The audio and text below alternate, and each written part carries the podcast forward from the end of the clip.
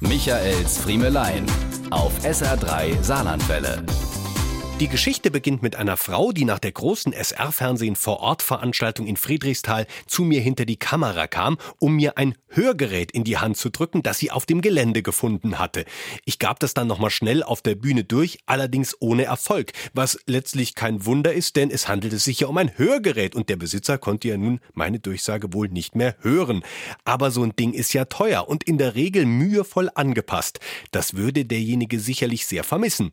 Also startete ich am darauffolgenden Freitag beim Saarlandwetter im SR-Fernsehen einen neuen Anlauf. Da gibt's ja Untertitel und ich dachte mir, mit einem bisschen Glück handelt es sich um einen Stammzuschauer. Und tatsächlich, keine zehn Minuten nach der Sendung hat sich der glückliche Besitzer gemeldet. Er schickte dazu sogar ein Foto.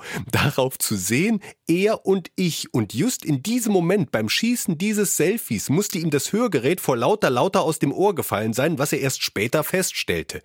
Dieses Foto von uns beiden zeigte ich als stolze Vollzugsmeldung eine Stunde später im aktuellen Bericht, verbunden mit dem Versprechen, ihm das Hörgerät am nächsten Morgen schön sauber verpackt in einem Gefrierbeutelchen vom Möbelschweden zurückzubringen. Und ich darf heute vermelden, Mission erfüllt. Unser treuer SR-Fan hört wieder, wahrscheinlich auch jetzt diese Friemelei. Und als könnte es nicht mehr besser kommen, hat er auch noch den perfekten Namen. Arthur Hörmann.